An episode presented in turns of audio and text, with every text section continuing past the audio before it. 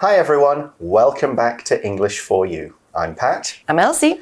So, yesterday we looked at the first part of our article on giving good presentations, and we were focusing on body language. Hmm. 我们呢讲到的是肢体语言，right? So we have to use some eye contact and gestures, hand gestures. Yeah, both of them have got to be natural. Make eye contact naturally. Don't just look at one person. Don't go crazy with your hand gestures. Just use a few natural ones when you feel this is what I should do. And don't put your hands in your pockets. Hmm, that's not good. And don't read your whole speech from a piece of paper. And especially, don't put that piece of paper in front of your face. Right, then you can't make any eye contact with your audience. Right. And hmm. don't fold your arms like that because your body is saying, don't look at me. I'm uncomfortable. Oh, and don't touch your hair like this. Yeah, that's a, one that I usually see more with women, mm-hmm. obviously, but even guys will sometimes do it. Okay, so now we're going to look at the material you present because you could speak well, you could have good body language, but the slides and the things you show your audience, if they're not good, they could ruin your speech. Let's learn more in day two. Reading. Producing perfect presentations. Now, let's move on to visual aids. These include the slides or documents you'll use, as well as anything else the audience will look at. Do think about your audience. Is your text big enough and in an easy to read font? Remember to put a title on each slide. This helps you structure your presentation and helps the audience follow along. Do use charts, graphs, and pictures to help present facts and data. These are much easier for people to process than large blocks of text. In fact, avoid using text as much as possible.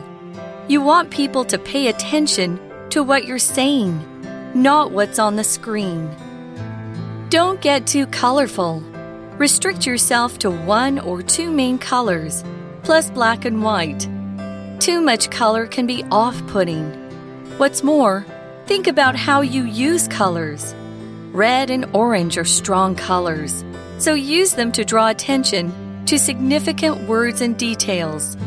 Finally, practice your presentation as many times as you need to. Believe in yourself, and good luck! So, of course, this is part two of our article, and it continues on, almost like it's a presentation, because we read, Now let's move on to visual aids. The phrasal verb move on to, this means to change the subject a little. You're talking about a new topic, but it's a related topic. And this is the sort of thing you'd put in a presentation. Okay, we've talked about that. Now let's move on to this. Move on to something 代表你去变换活动或动作的对象地点，所以老师可能会跟你说，Let's move on to page thirteen，、那就代表我们往前移动到第十三页。那课文这边说呢，现在我们要来讲 visual aids，What are they？ Well, visual is an adjective that means anything to do with your sight, your eyes, your vision. A visual aid is something that people will look at during a presentation.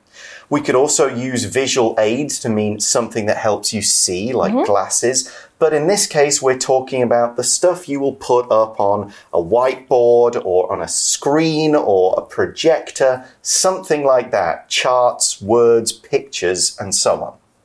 Visual 这个形容词呢，代表视觉的，所以 visual aid 就是视觉辅助工具。那如果你是一种需要看图片或是图表才学得比较好的视觉型学习者，你就叫做 visual learner。 And as the article says, these visual aids include the slides or documents you'll use, as well as anything else the audience will look at.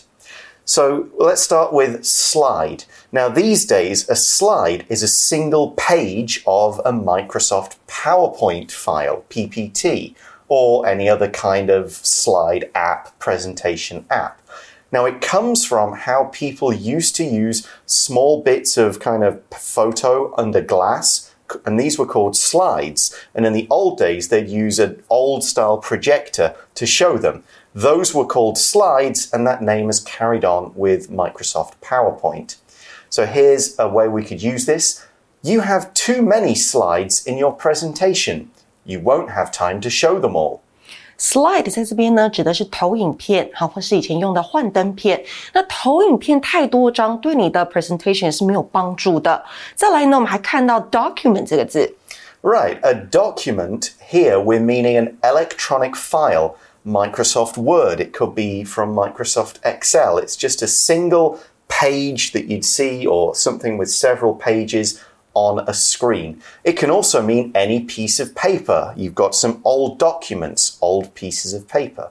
所以 document 代表文件，或是这里指的电脑文件。 Okay, and to link this idea, slides and documents, to the next set, videos and so on, we use the conjunction as well as, and this is just the same as also or and. It's used to add another thing, another piece of information, another example. as well as 代表的是以及，所以呢，我们可以用在这样的句子里面：I invited Joe as well as Jenny to the party，代表我邀请了 Joe 以及 Jenny 到这个派对上。 Okay, so let's get some do's and don'ts about these kinds of slides. Do think about your audience. 多为你的观众着想，没错。然后呢，课文提醒我们：Is your text big enough and in an easy to read font？ Exactly. So if the people at the back, if they can't read what's on the screen, it's too small. Are you using some kind of crazy letters that, wow, they look great on the page in front of you? On a big screen, maybe they don't. You need to pick the right font. The font is the style of the type, basically what the letters look like as it appears on a printed page or a screen. And we've got a bit of this in our magazine. You can see some different examples of good font, but also bad font for presentations. Font 代表就是字形字体，所以呢，字形字体的选择也是很重要的。像是打英文的时候，Times New Roman，它就是一个非常专业的字体。 Yeah, Times New Roman is easy to read. So is your text in an easy to read font? Easy to read 代表就是容易阅读的。 Exactly. So the article then adds remember to put a title on each slide. 记得要在每一张投影片中放上标题，这样子可以让你的投影片更清楚。And then the article says this helps you structure your presentation and helps the audience follow along. Right, so it helps you when you're making it and it helps you when you're presenting it, but it helps your audience too. Let's explain more. So all these titles helps you to structure your presentation. Structure as a verb means to construct or arrange things according to a plan. You're giving it a pattern. You're giving it some kind of organization so that it's easy to follow. It's logical. Okay, this is the first bit, the second bit, so I'll put the titles on the page so anytime anyone looks at any page, they understand what part of the presentation we're on. They don't look and go, huh? What's this slide? What are we talking about? You need a title that helps you structure it and make sure it's in a good, sensible order. Here's another way we can use structure. In my writing class, we learned about different ways to structure a story. Structure 这边当做动词使用哦，代表安排或是组织。那放上标题呢，可以帮助安排组织你的报告，进而能够让观众 follow along，也就是跟着理解报告的内容。 Exactly. So the audience can follow what you're saying, and so they're understanding it as you're talking about it. Like if the audience, someone could just like get distracted, hmm. you know, they look over there, they check their time, and then they look back. What are we talking about? Oh, right, there's the title. I know what we're doing. I know where we are. I'm following along. So that's one piece of advice. And here's another. Do use charts, graphs, and pictures to help present facts and data. So a chart, we kind of see, we know what that is. A graph is a basically a kind of chart. It's a diagram that shows usually the relationship between two things that vary. For example, how something grows over time. It'd be a line, it goes up, it goes down. A sales graph, maybe, uh, okay, sales are steady, sales are falling, sales are rising, and so on. That kind of graph. And there are many kinds of graph graph 也是图表，不过呢是通常用直线或是曲线表示变数相互关系的图表。所以当你要报告关于事实和数据内容的时候，运用图表也是相当重要的。Right, and why do we use these? Because, as the article says, these are much easier for people to process than large blocks of text. If you've got a big load of writing, 50 to 100 words, people have got to read it and understand it. But a simple picture, as we say, is worth a thousand words. You can look at a picture and understand, maybe not in detail, but at least get an idea or understand the relationship between two things very quickly. Sales are going down, that's bad. Now, in this sentence, we use the word process as a verb. You can also say process. Both are fine, it just depends where you're from, really. And to process or process something is to receive information through one of your senses. You see it, you hear it, you smell it, and then your brain understands what that is and relates it to other facts that you know. We use it to mean here's some information. I'm looking at the numbers, I'm looking at the graph. My brain understands what we're talking about and how it fits into this presentation. I'm processing the information. For example, the teacher gave us a lot of information to process. It was hard to understand the class. Process 在这边呢，当做动词用，代表理解。所以比起使用大量的文字，图表更能够帮助人们理解。So don't just put all the text on your slides. Right, you really don't want too many words for people to read. The article in says, in fact, avoid using text as much as possible. 今天的 language in focus 我们要讲到的是 as much as 还有 as many as 的用法。那本句型呢，用来表示动作者尽可能让某行为达到某种数量或是程度上面的成果。那句型呢是主词加动词之后，接上 as many 或是 as much，加上名词，再接上 as possible。有的时候你不会看到那个名词出现哦，或者是我们把后半段改成主词加 can 加上。或是加上 could，也就是说呢，主词加动词加上 as many 或是 as much 加上名词之后，再加上 as，再加上主词及一个助动词 can 或是过去式 could。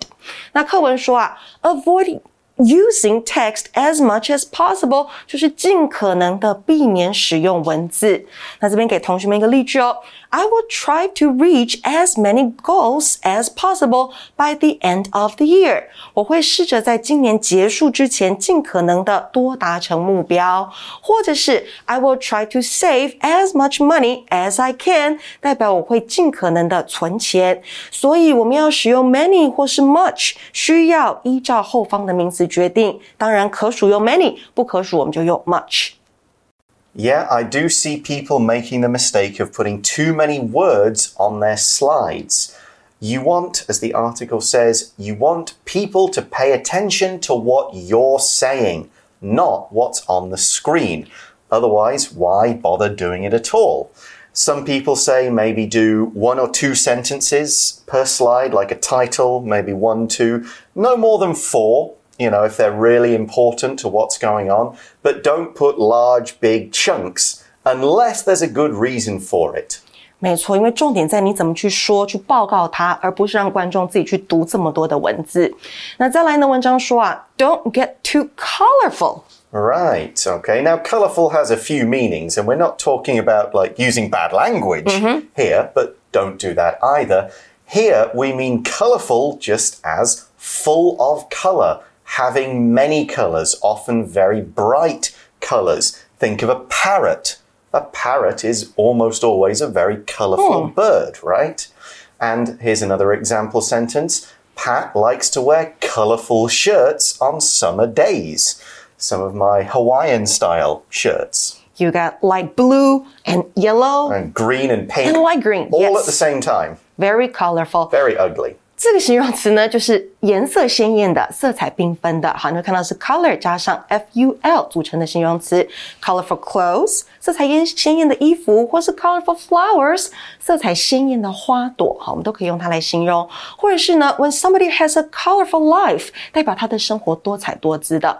那相反，我们就用 colorless，也就是字尾把它改成 l e s s 来表示呢毫无色彩的、苍白的。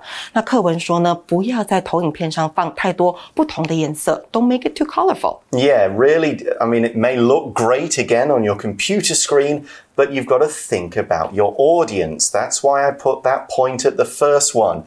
Think about your audience.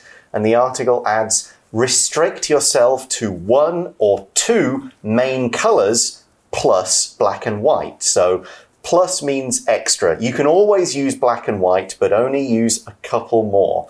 Restrict yourself. Restrict here means limit. And to restrict yourself, you go, hmm, I'm only going to have a few things. You could restrict yourself, so you put limits on things. We can also restrict other people. You can't do this. You can't have too much of this. You can only come home before 10 o'clock. That's kind of restricting how late they can stay out. So you might say, I'm on a diet, so I'll restrict myself to having only one cookie. I could have more, but I'm going to control myself. Restrict 这个动词呢，代表限制，所以呢，restrict yourself to something，那就是限制在一定的范围里面。像是例句说的，restrict myself to having only one cookie，那就是限制自己只能吃一个饼干。那课文说呢，限制颜色在一两个主色就好，再加上黑色和白色，这样就是四个颜色了。 Exactly, because too much color can be off putting. Let's explain what that means. If something is off putting, it's somehow unpleasant. You can't always describe why, but it's something that makes you feel a bit uncomfortable. It breaks your concentration, kind of gives you the feeling that something's wrong. It's the same as the eye contact thing. If you're looking at one person all the time when you're talking, they will think, whoa, that's off putting. Something's not right here. And if you have too many colors all over your presentation, people will look at it and think, oh, that's, that's too bright. That's too messy. I can't really understand it. That's broken my concentration. It's off putting. Off-putting 这个复合形容词呢，代表的是令人分心的、令人讨厌的。所以呢，太多颜色对你的 presentation 是没有帮助的，而且还可能会令人反感。 Right, so don't go too crazy with your colors. Don't use too many. The article then adds, what's more, think about how you use colors. 哦，所以颜色的使用也是一大学问。And then the article tells us red and orange are strong colors, so use them to draw attention to significant words and details. Exactly. If you see something written in red, people will pay more attention to it. They'll go, oh, that's in red. Must be important. Let me pay attention. Let me focus on it. And that's what draw attention to something means. If you draw attention to something, you get people to look at and pay attention to it. Look, I've put this word in red. You're supposed to read it. 所以呢，draw somebody's attention，那就是吸引注意。我们也可以用 attract 来代换 draw 这个字。So for example, her colorful dress drew my attention when she walked into the room. 她色彩鲜艳的洋装吸引了我的注意。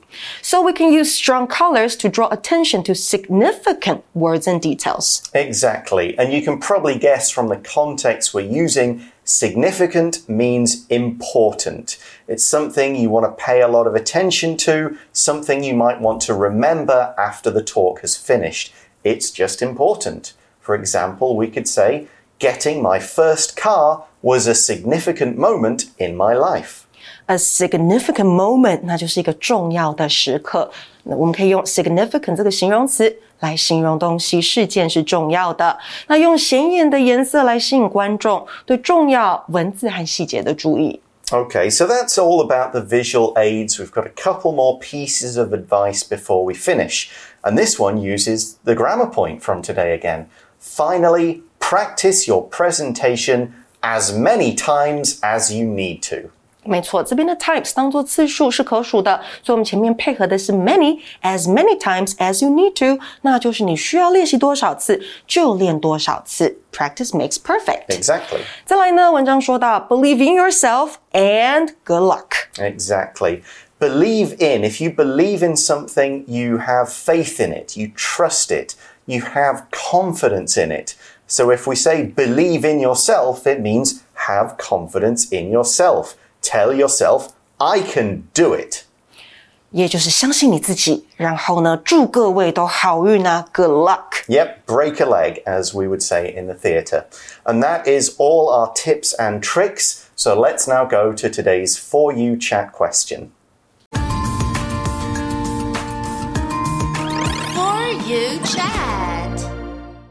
So today's question is when was the last time you spoke in front of a large group? How did it go? Actually, I always do that. Yeah. Nearly every day. Yes, as a teacher, how about a bigger than a class? Bigger than your normal class? My normal class is like 50 students. Oh, that's a lot. one class. So, yeah, I always have to do that every Okay. week. And how did it go? Of course, every time it goes really well. Excellent. Hmm. Uh, last time I spoke in a large group was the play I did back in January. Wow. It seemed to go well. You can never quite tell whether people really like it or don't like it. And my play was a group of plays, so I don't know if they thought us were the best. One thing I haven't done yet is check out the reviews. I've just not had time to go and find them.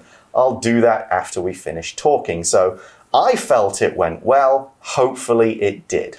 But that's all we have time for today. Thanks for watching, everybody. For English for You, I'm Pat. I'm Elsie. We'll talk to you again soon. Bye bye. Bye. Vocabulary Review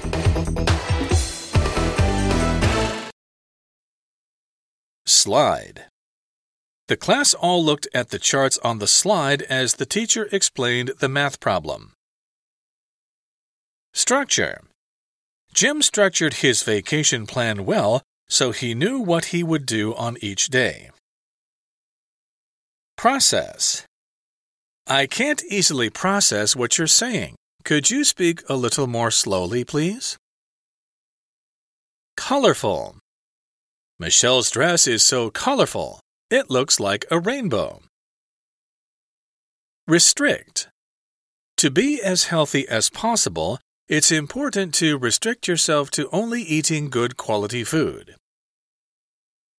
Significant COVID 19 has had a significant influence over the last two years. It has changed lives around the world. Visual Document Font Graph off putting.